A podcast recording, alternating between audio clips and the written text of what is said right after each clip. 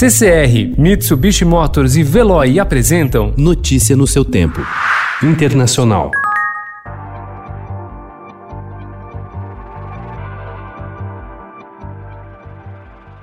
A China ameaçou ontem retaliar os Estados Unidos, a menos que Donald Trump reverta sua decisão de limitar vistos para jornalistas chineses. O atrito é mais um capítulo da disputa diplomática entre Washington e Pequim, uma rivalidade que Jean-Pierre Cabestan, cientista político da Universidade Batista de Hong Kong, chama de Nova Guerra Fria, termo que vem sendo cada vez mais usado por outros analistas. Don't ask me, ask China that question, okay? What, sir, why are you saying that to me specifically? I'm telling you. I'm not saying it specifically to anybody. I'm saying it to anybody that would ask a nasty question That's like that. That's not a nasty question. Please question. go ahead.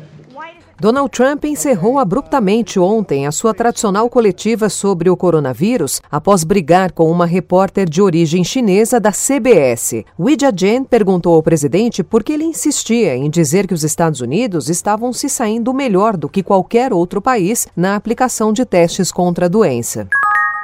Os republicanos estão cada vez mais preocupados com a possibilidade do partido perder a maioria no Senado nas eleições de novembro. O comportamento errático do presidente Donald Trump durante a pandemia, o colapso da economia e o crescimento do entusiasmo democrata, refletido nas últimas pesquisas, colocam em perigo a candidatura de alguns senadores. 35 cadeiras no Senado estão em jogo em novembro. Hoje, os republicanos têm maioria de 53 senadores, de um total de 100. Os democratas precisam eleger quatro senadores a mais e, segundo pesquisas, a chance é real.